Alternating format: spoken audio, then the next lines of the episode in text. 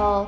朋友们，周日中午好，欢迎来到知识姐的直播间，咱们接着吐槽伊朗。呃，然后接上一期呢，本来是想一期就说完关于伊朗的食物，结果呢就没完全没说完。然后今天咱们这一期还是接着吐槽伊朗的食物，以及呃可以加一些购物，因为我们这个报的这个团吧是全程无购物团，所以呢购物就是不是这个的我们这个这次出行的一个主业。而且，实话说，我也不觉得在伊朗有什么特别值得我们买的东西，因为现在中国已经是一个极其，呃，在在我我觉得啊，至少在物质的这个层面，是只要你想买，有有淘宝、京东这样的平台，几乎你你没有什么想不到的，而没有买不到的。所以其实也没有什么非得要从国外往外带、往回带，而且尤其是像伊朗这样的国家，哪怕是波斯地毯，实际上在淘宝上都能买得到。只不过呢，当然它是不是真的是从伊朗运过去，这咱打个问号啊，不知道。呃，那所以咱们接着先说那个食物。食物呢，我后来也想了一下，因为我回忆了一下，就是多年前去过，包括土耳其啊，包括呃约旦、以色列、巴勒斯坦，还有埃及。然后我其实因为埃及可能真的去的是太早了，我几乎而且我们呃我也跟朋友们上次说了，我们当时是游轮游，就是始终是在那个尼罗河上。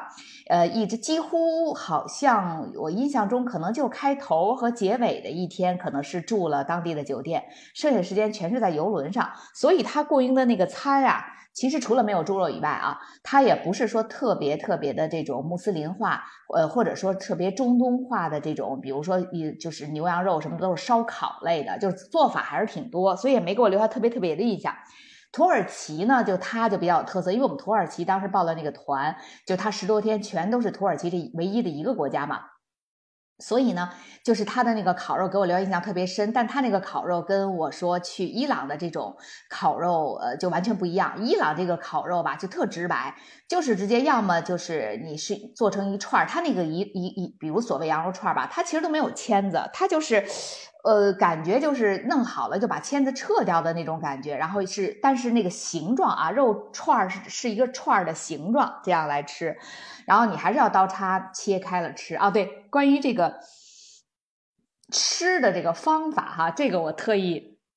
了解一下，上次忘了说了，就是呃那个，因为呃在伊朗嘛，几乎全程在餐馆什么的都是用刀叉，呃这可以想象了，肯定是不会有筷子这种咱们纯中国中日韩嘛这这个东亚国家才有的东西，呃是没有的，呃但是呢，因为刀叉嘛，我我想可能这时候朋友们也会想到，马上就会想到，哎，刀叉这个东西不也是西方人吃饭的一个呃用具？那它伊朗作为中东国家，对吧？那它这个肯定也不是。他传统的那个吃饭用的餐具，那伊朗人就是在没有刀叉传到伊朗之前，他们用什么？呃，用什么样的餐具呢？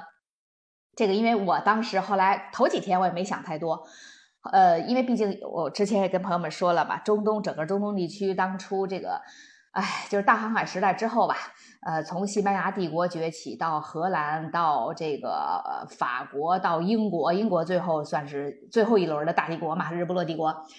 嗯，占了好多地儿，其实就是中东地区，其实都被他们这轮番都来过，你知道吧？就占领过，然后最后是落在英国。然后，但是啊，就伊朗吧，它是呃那个那个呃中东国，就是标准的中东国家的饮食也是也是这种中东化，就说白说白了有点游牧民族。那我一说这个，可能就有朋友马上想，哦，游牧民族，大概就知道了，就是说说白了吧，吃饭时候也不用刀叉，都是拿手，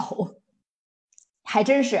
伊朗在刀叉没有进到他们之前，因为我这个一再去问了，就是我们的那个导游那个小阿里嘛，我说那个那在刀叉没有来到你们这儿的你们，后来他跟我说，他说不仅是现在有刀叉，就是实际上我们在家里吃饭的时候，有时候就还是用手，就因为呃之前我说了嘛，像馕这种东西肯定是要用手，其实米饭他们都是可以用手，因为对这我要说一下啊，就是他们蒸的那米饭，我都我我我在想是不是跟咱们这种蒸出来。来的方式是一样，他们那个米饭都特别干，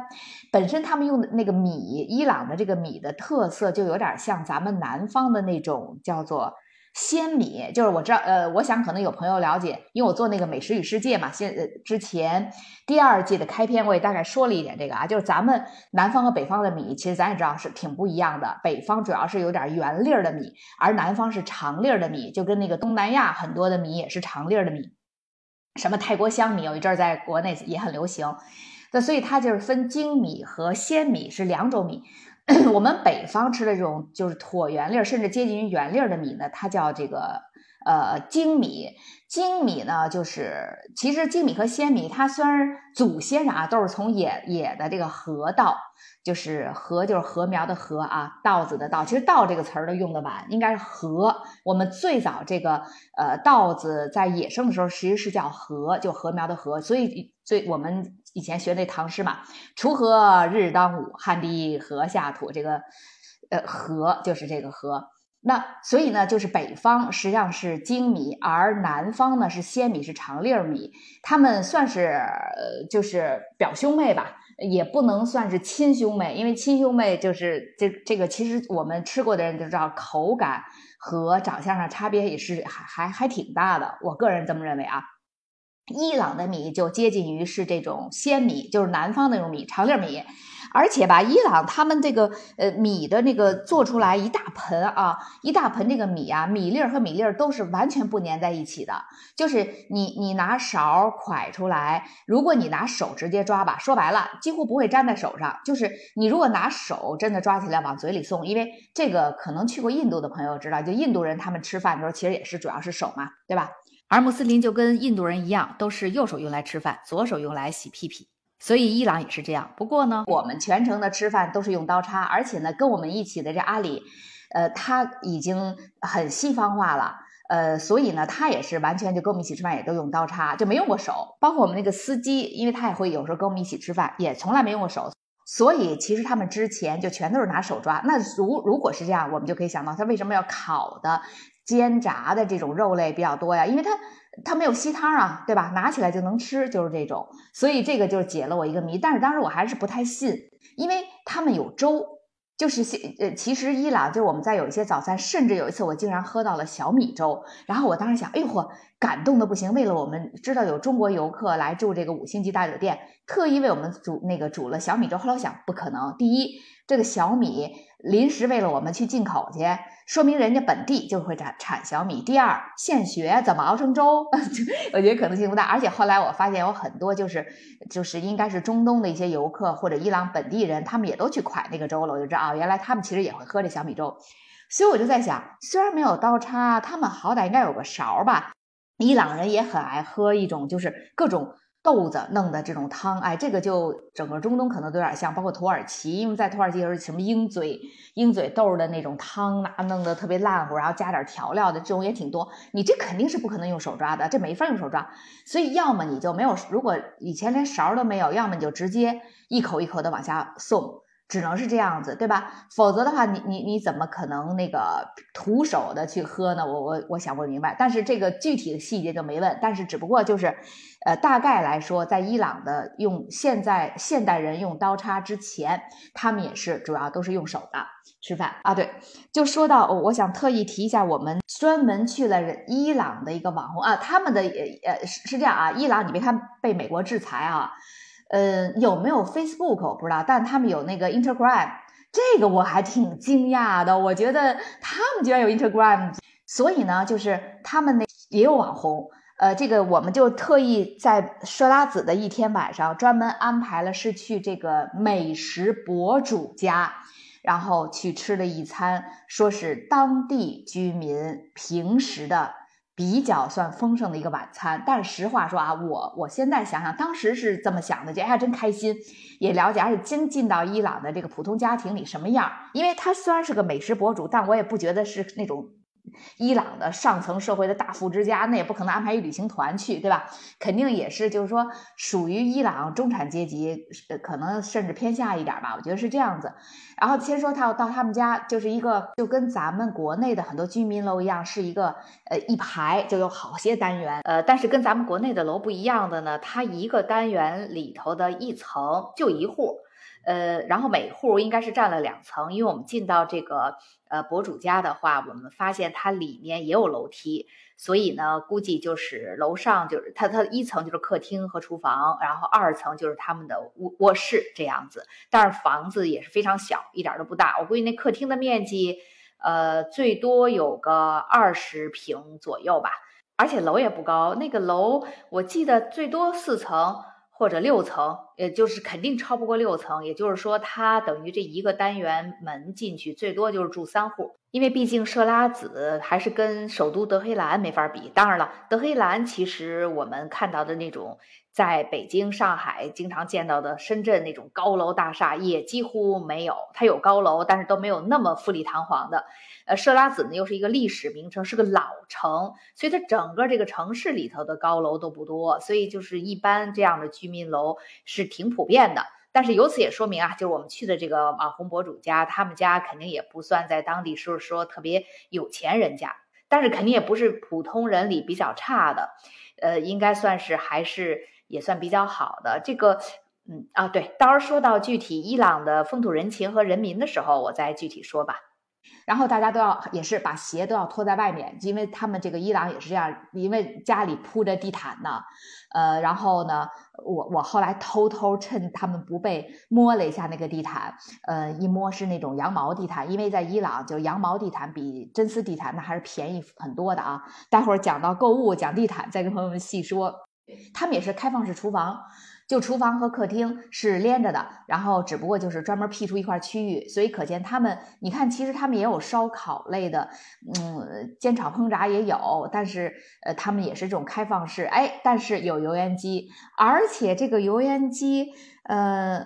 是中国产的，我忘了是哪个牌子了，就是老板或者什么。叫什么？嗯，哎，一下油烟机国产的比较知名的油烟机想不起来了，还就是咱们中国过去的。但是然后呢，它的洗衣机、洗碗机、电冰箱也都在摆在那区域，我也偷偷瞄了瞄，然后发现有伊莱克斯的，然后有呃那个洗衣机是还是博士的，就是德国博士的。哎，我想它被欧美制裁，这个还能。买这种进口的电器，我我也觉得有点奇怪。然后洗碗机就是一个彻底不知道的牌子，但上面绝对也是一个英文标牌，不是波斯文的标牌。呃，可是这牌子我觉得肯定不是欧美常见品牌，反正我是没见过。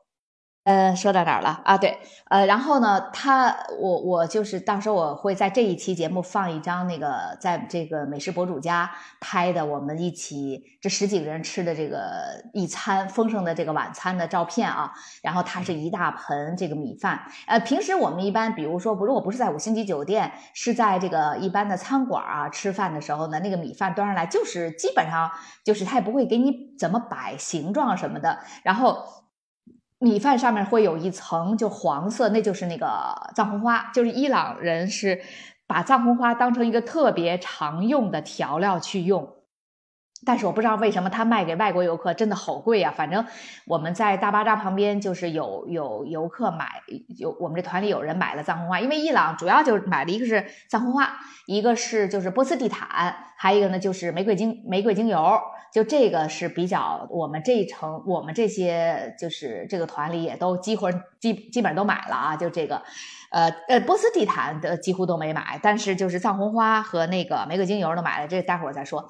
就是呃，所以那个黄色呀，就基本上都是藏红花。另外，他们还有一种调料也挺有意思，这个叫，当时我们那个呃小阿里啊告诉我们说叫蜗牛花。我还想，哎，为什么叫蜗牛花？我在网上查也没查着，就咱们中国这个蜗牛花是什么哈？后来我们都回来了以后，我们团里一个姐姐，她后来给我们发了一个链接，叫做伏牛花。有兴趣的朋友可以去查一下啊，咱们百度上有这个东西，在在咱们是认为是一种，也是一种中药。伏就是三伏天儿那个伏，伏牛花，呃，是一种红色的这个，但是用的是它的果实啊，不是它的花儿。然后红色的果实，猛一吃就有点像蔓越莓，就它有的酸起来，真是像蔓越莓那么酸。呃，样子就是大小和这个颜色也像蔓越莓，但它其实不是蔓越莓，是这种叫伏牛花。我第一次吃到的时候，我以为我还想，哎，伊朗这块够洋的呀，怎么那个呃做的这米饭上面还会撒一点这个蔓越莓？干儿啊，挺有意思。后来，后来吃的时候就觉得那酸度就挺像蔓越莓，可是有一些又一点都不酸，我就觉得挺奇怪。我想它这蔓越莓的这个质量不咋样。后来一问我们的那个阿里导游才知道啊，这叫呃，他说叫蜗牛花，但实际上咱们在百度上查就是伏牛花。但是到了这个网红博主家里，因为人家是专门做这个美食博主嘛，哎呀，如果伊朗也算是所谓的美食哈，美食博主的。所以呢，它那个米饭它是搁在一个长方形的一个 金金色的大盘子里，然后呢，米饭几乎几乎平铺在上面，然后但是它就是米字形交错，撒了三条的，就是黄色的这个藏红花的这个这个颜色，然后同时在上面点缀了这个伏牛花。所以看还挺好看的这样的米饭，然后做了一只炖的，呃，就是有点像红烧吧那种鸡，整整只的烤鸡，就其实我觉得它是先烤一下，然后又加了一点汤炖了一下，是这种感觉。然后那个特别容易拿刀叉，很容易就把它分开，就是那个鸡肉已经炖得非常烂。然后当然还有就是呃烤的这个呃牛肉，呃没有牛肉，sorry，就还是在他们家也没吃的牛肉，呃羊肉和那个鱼烤鱼，哎这都有。然后拌了几大盆沙拉什么的，然后也在他们家喝了一种很奇怪的茶，说这个也是，呃，那个伊朗就是本地人特别爱喝的一种茶。这种茶就是在大巴扎就对国外游客好像就没有卖的，我，而且它甚至只有一个波斯的名字。反正我们的阿里告诉我们这特长一名字，我当时试图记来的，后来完全没记住的一种茶。哎呦，不好喝，喝了两口，就它颜色也是那种跟咱们国内喝的。呃，没有绿茶那么浅，但是也没有红茶那么深，介于这两个颜色之间的那种黄，橙黄色。但是那个味道很怪，绝不是茶该有的那种香味，就很怪。就喝了半杯就没怎么喝，后来他有饮料，哎，就喝饮料了。然后。呃，之后吃完这顿饭，其实他，我我得承认啊，我觉得这个他这个呃美食博主嘛，做出来的这一餐饭的味道还是可以。但实话说，比起我们在当地的餐馆和这个酒店里吃的呢，其实我觉得差别不不是太大，因为他们用的调料就那么几味，不像咱中国，哎呦妈呀，中国那调料，你想想咱们八大菜系，八大菜系用的各地儿用的调料，它都是不一样，所以才。做出味道是不一样，可是我们在伊朗走了这个五个城市，每个城市的这个烧烤或者煎煎就是煎炸出来的这些肉用的调料全一样，米饭也全都是藏红花或者是这伏牛花，没有任何差别。所以说实在吃出来味儿也没有任何差别。然后这个呃红烧的这个鸡，嗯，怎么说呢？呃，它其实介于烤和红烧之间啊。呃，这个鸡呢，呃，挺香的。因为我我我上一期直播我也跟朋友们说了，就他这个伊朗这个地方，我感觉他的肉肉质都非常新鲜，就我感觉都是现杀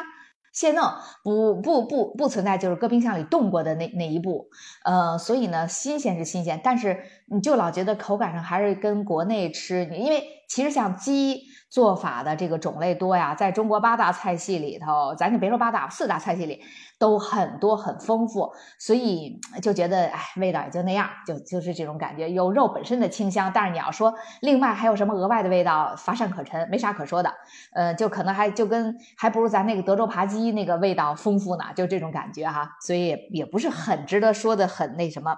然后呢，沙拉一般在伊朗他们的蔬菜啊，主要就是西红柿和黄瓜拌的沙拉，有时候会偶尔有一些那个圆白菜。呃，圆白菜切成丝儿，然后有时候偶尔有一些紫紫甘蓝，哎，切成丝儿，也就是这样了。基本上没有什么奇奇怪怪，就咱们在国内都没见过的蔬菜，没呃是肯定是见见不着的。然后偶尔他们在烧烤的这个，比如说提供的这个羊肉啊或者什么旁边会配一些薯条。哎呀，他们那薯条炸的是真不怎么地呀，我也不知道是因为油的不舍得用油啊。还是什么原因？那个跟麦当劳、肯德基那个薯条刚热热喷喷的弄出来，那个那口感那简直是没法比呀。呃，但是至少说明伊朗肯定也是产土豆的。其他的像我们国内常见的很多绿叶子菜，在那儿你就见不着，什么小油菜呀、白菜呀、什么蒿子杆儿，我估计他们听都没听过。还有，然后还有一些像呃那个十字花科的很多菜，你比如大白菜吧，他那儿都没有。然后像一些豆类的，什么豇豆啊、扁豆啊。是不是都没见过？就是他们青菜的种类特别少。不过你想啊，那个地方那么干旱又沙漠地区，其实也是比较难。啊，有一次，这个这个当时也觉得，就是伊朗会不会像呃那些西方国家似的，好多国家都是不怎么吃内脏嘛？除了法国，法国。法国人确实是在吃各种东西上奇奇怪东西上，这个跟中国人有一拼。但是欧洲大部分国家嘛，他们几乎吃肉什么的都不要内脏。哎，但是我们在伊朗竟然还吃过一次，呃，雅兹德在雅兹德的时候早餐吃过一次红烧鸡肝，呃，这个我我是挺惊讶的。还赶紧趁机多盛了几块。其实平时在国内几乎都不吃，因为内脏类的胆固醇含量特别高嘛。所以其实这是虽然我我其实本人还挺爱吃内内脏的，但是现在都特别控制，轻易不吃。所以在那儿反而吃的吃了好几顿。然后之前也收过那个呃牛奶也特别好喝哈，这个就不说了啊。对，吃过一次很特别的烤鹌鹑。这个当时就是刚开始啊，端上来就平均每人两只。这个我想应该是在伊斯法罕，伊斯法罕的一餐中，在一个餐馆啊，这是人家当地的特色。然后端上来以后，就是我们那个阿里就说，哎，这是当地特色，但他当时没给我们介绍这烤的是什么。我们就团里的人，大家一看，哎，这认得，这不就是那个鸽子嘛？这这这不就红烧乳鸽嘛？因为这这国内吧，这经常吃。但是后来再仔细观察观察，长得不太对呀，说这个乳鸽。是变成长成成年鸽子才给烧的吧？怎么这么大个儿呢？比真正咱们平时一般吃的就就是粤菜嘛，粤菜里有红烧乳鸽嘛，比那个可要大大至少两圈儿。但是你要说它是鸡呀，又比鸡肯定是小不少。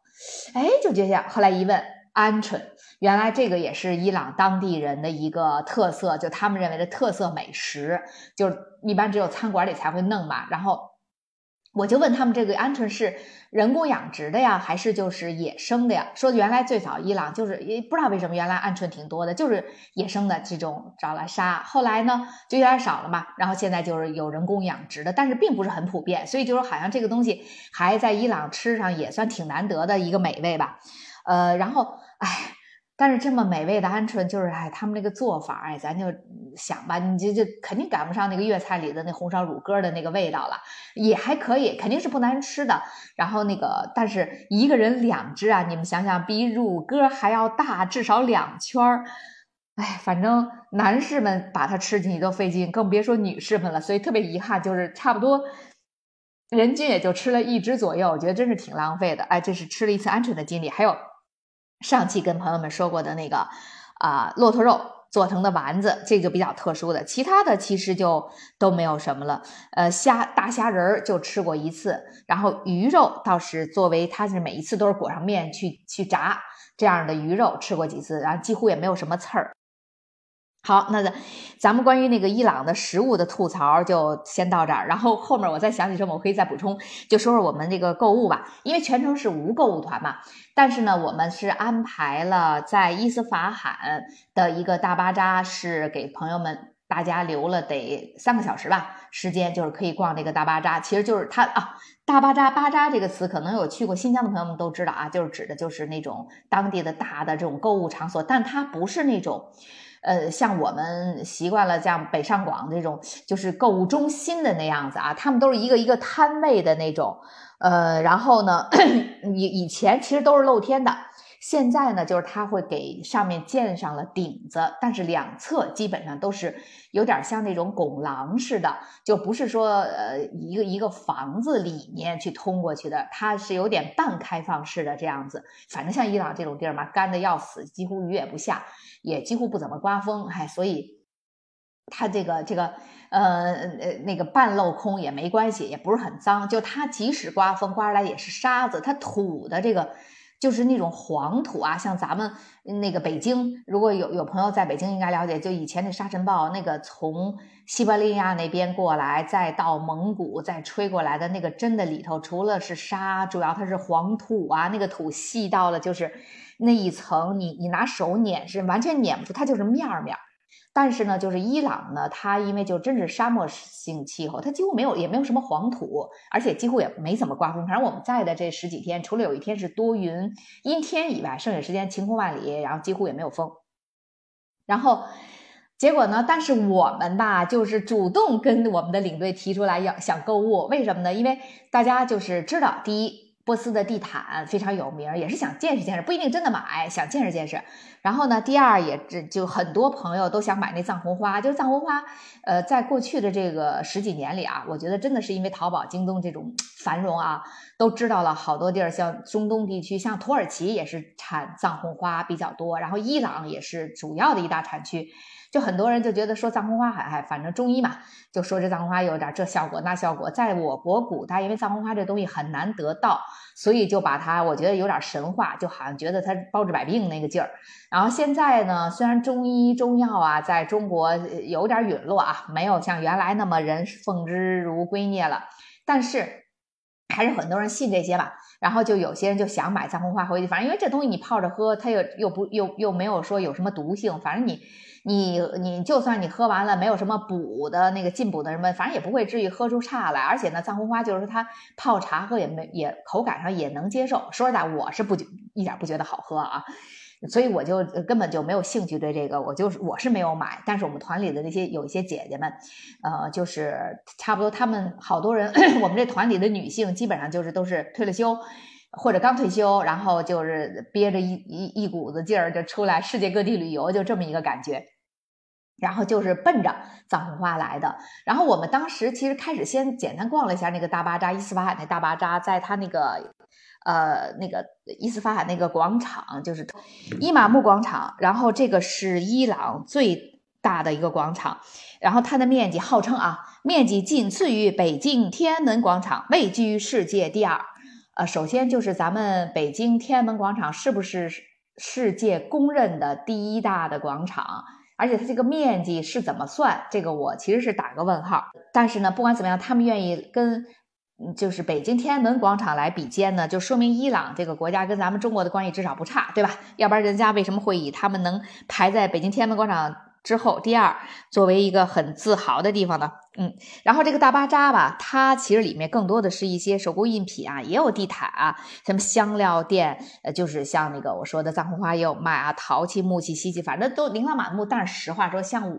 我这个已经走过世界上很多国家的地方，呃，嗯，包括就在国内也旅游了很多地方的人吧，就是基本上对这种专门为外地游客准或者外国游客准备的，就是这种。嗯，购物的这种大巴扎吧，就真的没什么兴趣。因为当年去土耳其，其实就也参观过土耳其在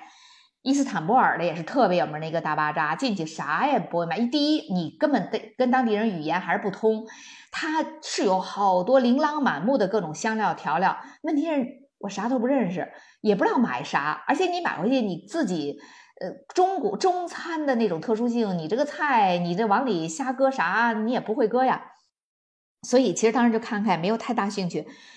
而且买一些这种旅游地的一些，就是比如说小装饰啊，什么小瓷盘、小什么，我深刻的怀疑那些东西其实都是从咱们义乌批过去的，我不觉得是当地人还手工制作，我我真是不觉得，呃，但是就特别巧，就在那个大巴扎的呃旁边的一条路上隐身过去，哎，在一个路口就有挨着两家店，一家就是一个地毯。呃呃，卖地毯波斯地毯店一家就是一个卖藏红花，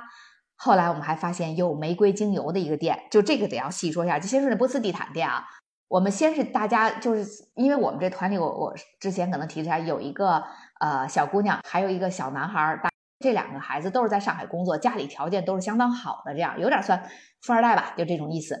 然后但是也是都见过世面，因为那女孩是美国留学回来的，到了这地毯店。他们俩是还真的想买波斯地毯回去，然后想买这波斯地毯干嘛呢？倒不是铺地上，是想挂在墙上，因为波斯地毯你要小块的，是挂在墙上当挂毯也很漂亮的哈。我们就嗨，大家觉得反正闲着也没事儿，因为我们当时是全程无购物团嘛，很多人也没有抱着说我非要买什么无可无不可的这种感觉，就跟着一起也混进了就这个地毯店。哎，地毯老板一看，哎，呃，地毯店老板一看，哟，这么多人。愿意那什么，那你们就一一起来吧。呃，就大他当时以为我们其他人也会花钱买，结果先是这个这个女孩呢就看中了一块，大概是呃九十乘一米二吧。我想想有那么大吗？对，九十乘一米二的这么一块一块地毯。完了，那个波斯老板说：“哎呦，说你这个呃见识真是好，因为那是挺好看的，一个粉色的，上面全都是那个叫佩斯利花，就是一种。”呃，朋友们，百度查一下就知道，就是那种图形的花儿，然后呢，很雅致，但是也很漂亮，就也而且也挺女性化，我觉得跟跟这小姑娘挺搭的。他就说他想买回去挂在他的那个卧室里，啊，一问价钱，哎，真丝的，呃，所以这就说到了啊，真丝地毯在在这个伊朗，真丝地毯比羊毛地毯贵很多。呃，然后呢，反正他搞的都是手工织的，说织一手工织一个羊毛地毯，就比如都是一百二一米二乘九十的吧。那你手工织一个羊毛地毯，大概两个月，一个半月到两个月能织完。可是你要织一个这这个真丝的同样面积的真丝的地毯，因为真丝细啊，大概就要用四五个月甚至半年的时间，就要花纹如果繁复的话，就时间更长。所以就是针刺点就特别怪。然后它这一一一百二乘九十的，就是要价是四千美金。然后我们其他人一听。本来也没有没有想买这地毯，你知道吧？但是如果要地毯真便宜，比如哪怕你几百美金，对吧？然后又要又好看，你也值当的背一块回去，齁老沉的，卷巴着弄回去也弄回国就够累的了。然后一听这价位，你就傻了，呃，所以其他人就都哎赶赶紧假装看这看那，谁也不接这茬儿。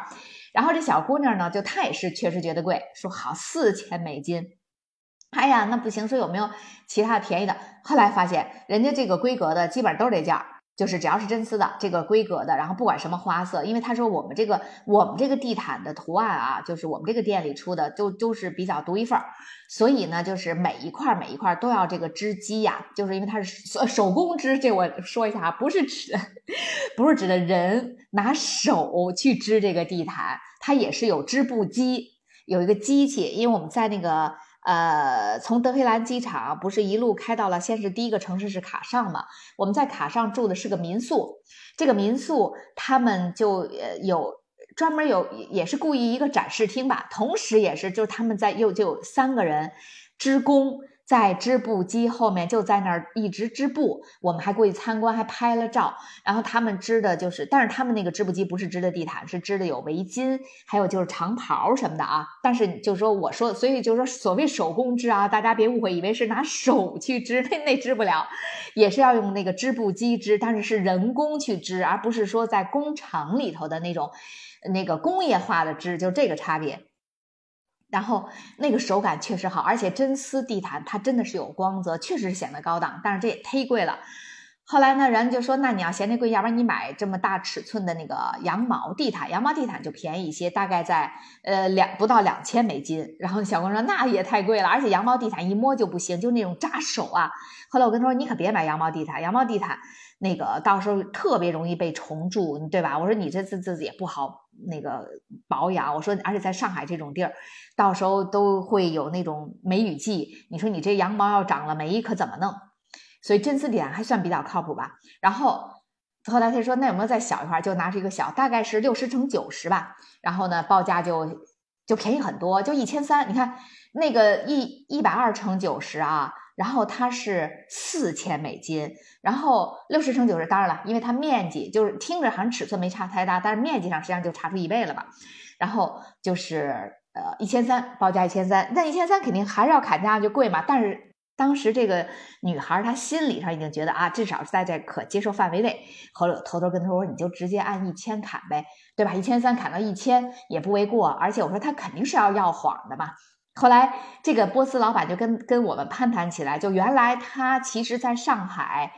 建了刚建立了一个办事处，然后上海不是这两年，今年吧，今年是叫什么进博会嘛，进口什么物品什么博览会，他是为了这个做筹备。他说到时候他这个地毯。一听这个小姑娘就在上海上班嘛，工作就说到时候等到那儿，我我还等着你帮我就做做推广宣传什么。那姑娘说行啊什么的，那你就给我打点折，就这样子。而且呢，那个我们这团里那个男孩正好也要买嘛，但那男孩一看明显就不会砍价，他就等着等着这个姑娘砍完了就一起买就完了，特别有意思，就坐享其成。然后他也懒得去跟人说。呃，也不过这也能理解嘛，咱们这个中国出来的，咱们都明白啊。一般这个中国的男的会砍价的人就太少见了，基本上都是女的冲冲锋陷阵在前面砍。后来最后就是俩人各买了一个六十乘九十的，然后就是一条是一千美金。然后是这样，我们团里其他这些呃老阿姨们，对吧？就叔叔们都觉得，哎呦，这个可真贵啊！天呐，一千美金六十乘九十，就就跟咱一般家里用的地垫就那么大，然后。就是门口那地垫那么大的一块儿，好家伙，想想就是七六七千人民币啊！因为最近美元不又升值了嘛，那那那，所以就相当于差不多七七七千多人民币了都。而且关键还那么重的得背回去。不过还好，它这个真丝地毯就相对是要轻便很多，比羊毛地毯要薄一些，然后也轻很多。其实折吧折吧背回去也是没有没有太大问题，也能折啊，就这这个不用担心。然后那姑娘后来就偷偷跟我说，说她就是因为呃，第一，其实那一百二乘九十那图案非常，虽然非常喜欢，她本来也不会买，因为太大了。他就是发现他家里那个那个合适的沙发后头。挂就是挂这六十乘九十合适，但是他很希望就是六十九十呢，跟这一一百二乘九十是一个图案，他就更完美了。他喜欢那个图案，但是很遗憾，人家就是说了，我就我就一呃一一个尺寸的呃不这么说，我一条地毯就是一个花儿，就是它有颜色不同，图案就有完全图一样的图案，但是呃搭色完全不一样，但是没有两条能一模一样的地毯，就更不更别说你尺寸还不一样，你说要这个花儿没有。所以，哎，但是反正现在也看看，就年轻人这舍得花钱啊，我觉得也不光是因为这俩孩子家里的条件好的原因，因为我我因为我感觉我们这个团里其他一些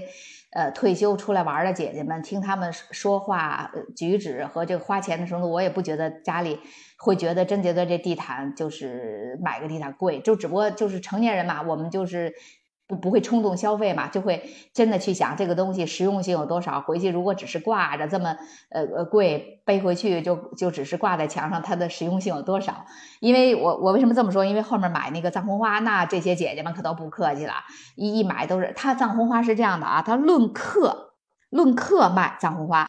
它是藏红花首先分等级，呃，就是分什么一级、二级、三级，你就不用考虑了，就比较次了，就是边边角角的那种感觉啊。一般都会买一级，当然还有特级，一个特级特别贵。然后呢，它就一般一级的就是在七八美金一克。想一想啊，七八美金一克，呃，我可能有朋友们没有感觉这一克是多少呢？就是，呃，这么说吧，咱们一般喝，我不知道有没有朋友平时喝茶喝那个什么茶，就是袋儿袋儿泡茶。就是袋泡茶就好多，比如像那个川宁啊，什么亚曼呐，还有那个叫迪尔玛呀，就好多这些牌子都有袋泡茶。然后它一一袋儿这个茶一般是两克，所以你可以想一想，就是你这一袋儿袋泡茶，在他这儿藏红花就相当于是十五美金。你就知道大概这它这贵的程度，然后我们那儿这这个我看有有姐姐就毫不眨眼的买两大包二二三十克的，这这都是说回去还要送人什么的。特别意外的是，在这个店里，就是我说藏红花这个店啊，就是我们后来就出了那个真丝的呃地毯店嘛，哎，一出来就看旁边有一个装修的也挺高档的那么一个，但是店面不不是很大。后来就有人说，哎，刚才我从那儿呃出来了，说那儿卖藏红花，但是因为语言不通，就是其实其实不是语言不通了，就是那个他们那个店里的人的英文也还可以，但是你要具体交流就不太不是很行。所以正好我们这个小导游就小阿里也在嘛，就大家簇拥着他就进去，他们就这些姐姐们就去买藏红花。我本来啊就根本没进那个店。我就在门口，因为我对藏红花毫无兴趣嘛，我就连进都没进那个店，我就在门口啊，跟大家就在那聊着天，就我就说起来，我说哎呀，我说咱们之前去的，因为我跟朋友们说了嘛，我们从德黑兰第一站就是去卡上，卡上完了第二站才来这伊斯法罕嘛，我们现在是在伊斯法罕那大巴扎旁边的那个那个店，呃，那然后呢，我就说，哎，我说卡上其实。这是最有名的是玫瑰精油。我说，但是呢，卡上全程没有安排有购物嘛。而且呢，本来呢，其实我我我本来也不是说刻意的要买这个玫瑰精油，是到了这个伊朗一查才发现，它这个玫呃玫瑰精油也是伊朗的一个主要的一个产品，而且呢，就是以卡上这个地儿的为最佳。但是呢，在卡上你想都参观景点了，也没有安排嘛。我问了我们当时那个导游小阿里。但是他说也没法直接安排，我想算了，就有点小遗憾，但也不是特别那什么。到到了这个伊斯帕，我就我就跟朋友们，我就跟团里人说，哎，我说刚才在那大巴扎，大概溜达一圈，没见着有哪有卖玫瑰精油，就说起这个。后来呢，就哎有一个从那个那个藏红花那个店里出来了一个姑娘，她吧，因为也是对藏红花没什么兴趣，她就说，哎，她我看好像那店里有那个摆在那个柜子上的瓶子，是不会会不会是玫瑰精油？我一听，嗯，我们俩就我们就都进去了。刚一进去，我们这团里另外一个也是上海的一个姑娘啊，她正好就我就说，哎，我说玫瑰精，我就说了玫瑰精油这四个字儿，她的眼睛就特别尖，一眼就瞄见在那个柜台摆着，就后面的那个那个展示柜嘛，就有那个小瓶小瓶的，她就觉得那应该是玫瑰精油，他就马上就把那个就问，就用英文啊，就问那个店主了，就说那个。呃，请问这是不是玫瑰精油？哎，你说是啊，就拿过来。哎，我们就赶紧凑过去看，发现还真的是玫瑰精油。然后呢，我就问这个这个店员，我说你这个呃是伊斯法罕本地产？他说不是，是从卡上运过来的。说因为我们伊朗的这个玫瑰精油的产地主要就是呃这个在卡上，然后呢，而且我们这个不是手工作坊做出来，我们在卡上是有自己的工厂的，呃，就是这样能保证这质量。后来他因为有试用的嘛，我就拧开一小瓶儿，完了我滴了一滴，滴在我的手上，我一闻，哎呀，太纯正的玫瑰精油了。因为可能呃，如果听我这直播的有有女性朋友们啊，这个可能应该知道，这玫瑰精油在国内卖的多贵哈。而且呢，就是咱们在国内你是买不到像伊朗这个地方出的玫瑰精油，好像就一般有什么所谓保加利亚出的什么，那但那都是玫瑰水，你们知道吗？那玫瑰水这一瓶两百毫升，我告诉你，能给你滴五滴精油就不错。它这个一小瓶精油就十五毫升啊，十五毫升的玫瑰精油。然后我当时心里就在想，我想行了，这个甭管它呃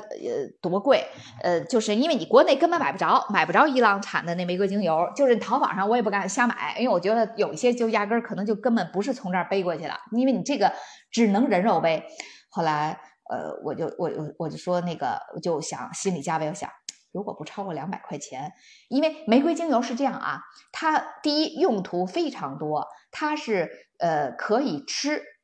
就是你沏茶，你点一滴玫瑰精油，你这个茶就是玫瑰花茶的那个香味儿，极香，比玫瑰花茶还香，就很好喝，而且它也也有这个内服的话，也是有一种养颜，因为它是玫瑰提取的嘛，纯天然嘛。所以就是说白了，就跟你炒菜用了橄榄油那那这概念一个意思，明白吧？然后美白嘛，玫瑰有就是你其实玫瑰精油这种东西就是有美白的作作用，你光是脸上敷远不如你内服。第一可以内服，第二。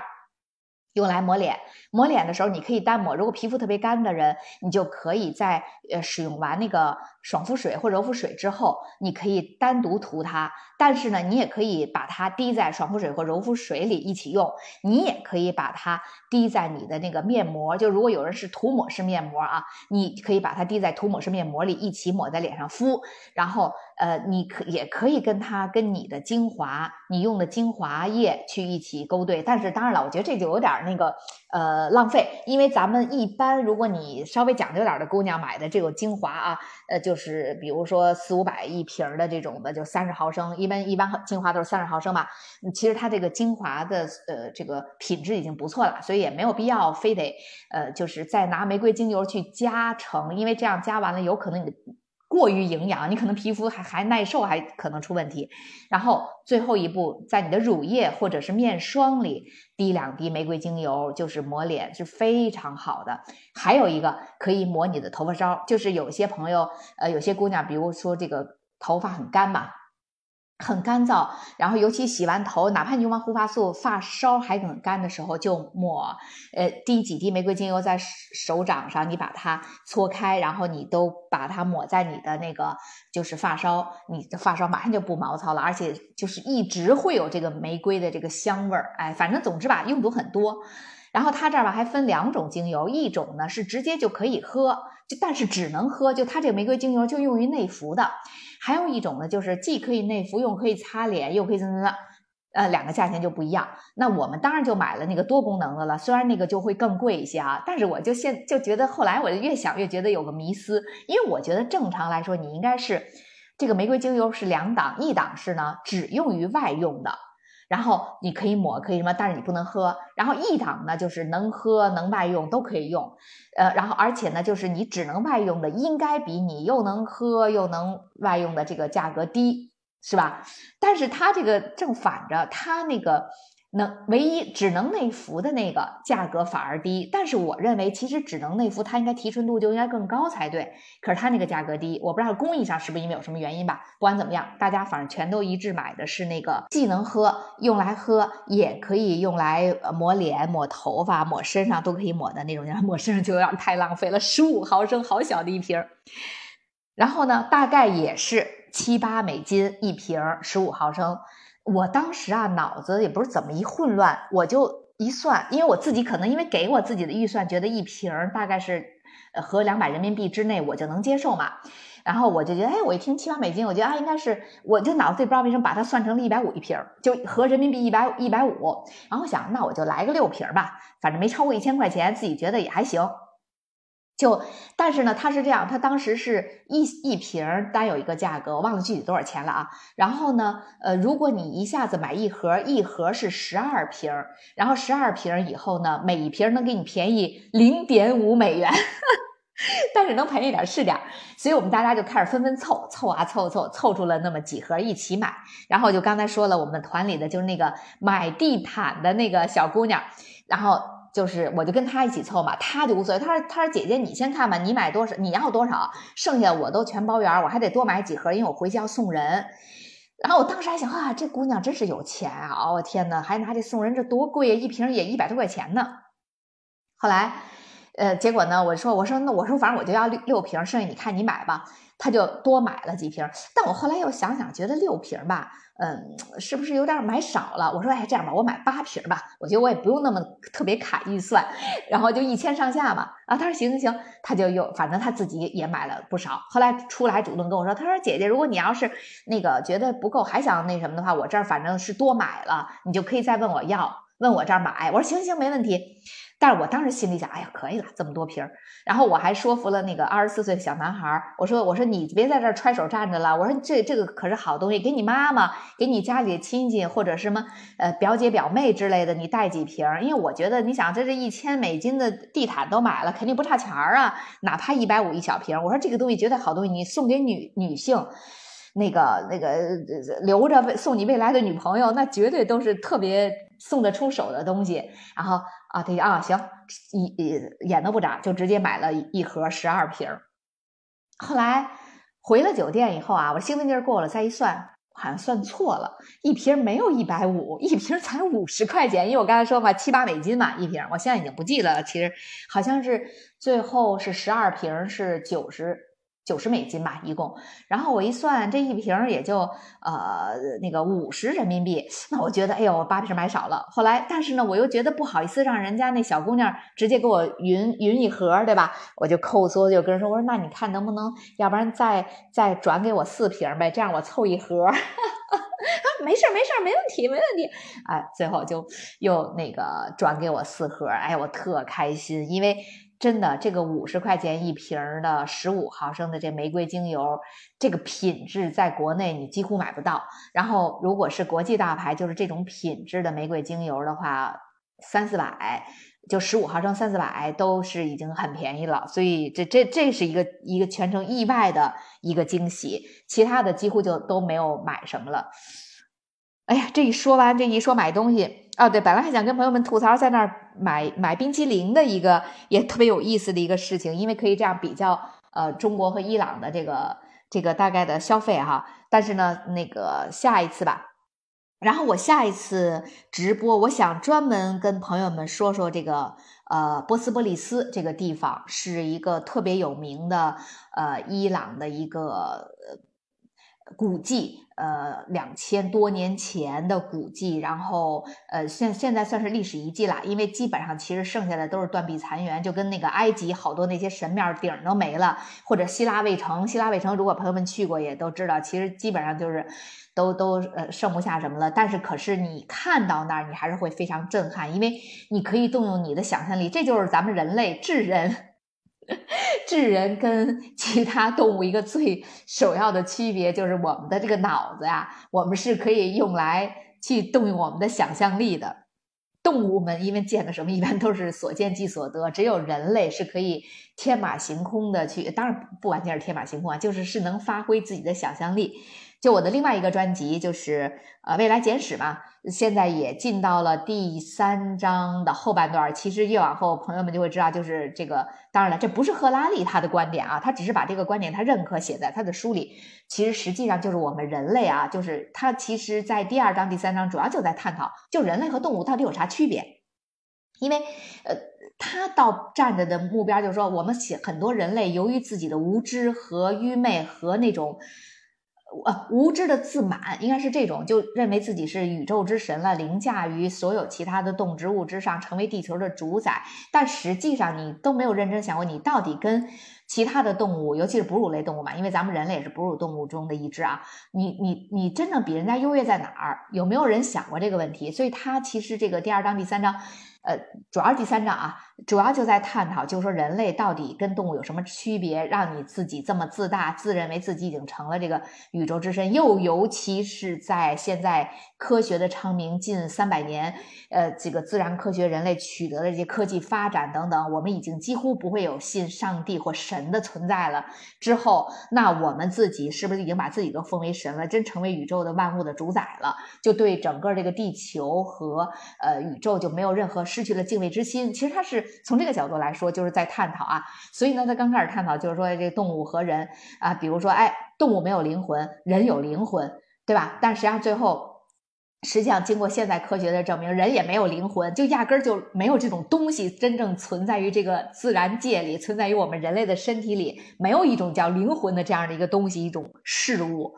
啊，然后再说这个动物有没有意识，人是不是只有人有意识，对吧？然后就探讨也是，其实是人是有意识，但是动物不可不一定没有意识，对吧？而且很多动物其实比我们人类想象的远聪明的很多。那在这种情况下，那人类到底比动物先进在哪儿啊？你说人类会用工具，动物不会用，那不是啊？那个。河狸可是会用抓着那个蛤蜊从水里捞着蛤蜊，它可知道翻个身，对吧？把把那个那个呃肚子上垫块石头，把那蛤蜊搁在石头上，然后再拿块石头在那拿蛤蜊那敲那个石头，把蛤蜊壳给敲开了，就能吃到里面的美味，对吧？这这难道不是工具吗？所以就是要探讨到底人类比动物有哪些。不同导致人类社会最后成为了这个地球的所谓的主宰啊，主宰我要加引号，至少我觉得在赫拉利的那个观点里，他认是加个引号啊，就探讨这个嘛。所以就回来说，就我说你你尽管看到的是一个波斯波利斯已经现在是完全是断壁残垣，就有只立着一些柱子啊什么的，但是你动用你的想象力看那些剩下的浮雕壁画，你就会在脑子里有一个极其辉煌的。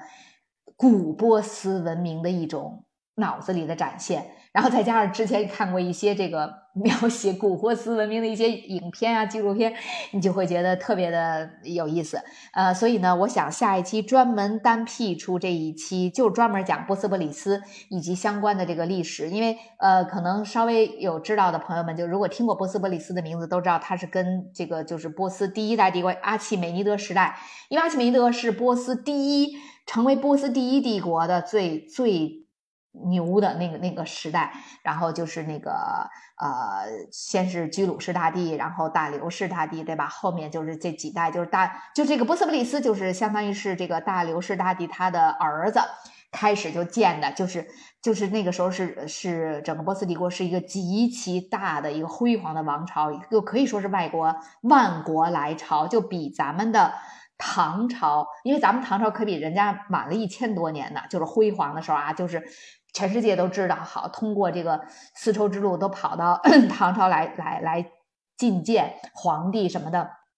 早了一千五六百年的这个时间，所以这个嗯。你你就不能不说人家牛逼的地方，但是呢，我想可能正是因为波斯古波斯他牛的时间都太久远了，所以越往后可能就，反正所有的王朝时代都有经过这种衰落呀，到最后衰落，然后慢慢再一蹶不振，然后可能以后再有机会东山再起。其实这个在。咱们这个专辑嘛，就是谁是美国人？呃，就塞缪尔·亨廷顿亨老爷子写的这个书里，其实也提到过嘛。就他分析美呃美国的这个国民特性的时候，其实他也说到过，就是说，呃，当然这不是他自己的观点，但是他认同这个观点，是一个历史学家嘛。我忘了他当时说了这个历史学家名字啊，就说提到过，其实任何一个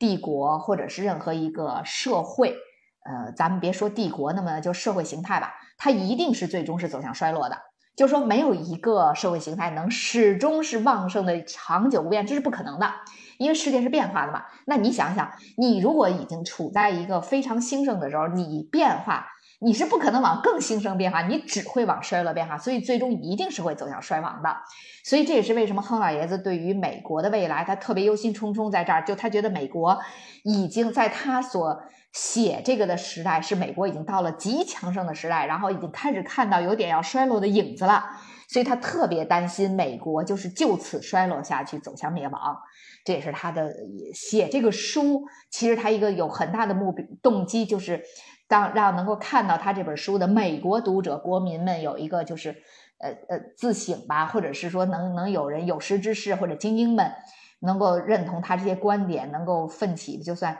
呃，在美国还没有衰落的时候去挽救，有点这个意思啊。但是，而且他他还预言了一下嘛。如果听了这个专辑朋友们应该记得，他在这书里至少已经有两次提到，他认为美国到了呃二零二五年，就是呃二十一世纪的。前四分之一世纪的那一天，他就觉得担心美国就要分分崩离析。那反正我们现在这这马上已经二零二三年年尾了，对吧？明年就是二零二四年了。我们翘首以盼，看看这个亨老爷子所预测的，到了二零二五年的时候，美国是不是真的会会从这个。呃，叫做美利坚合众国，虽然叫合众国，但其实字面翻译它是 United States 嘛。这个我也跟朋友们说过，其实它就是叫做联邦，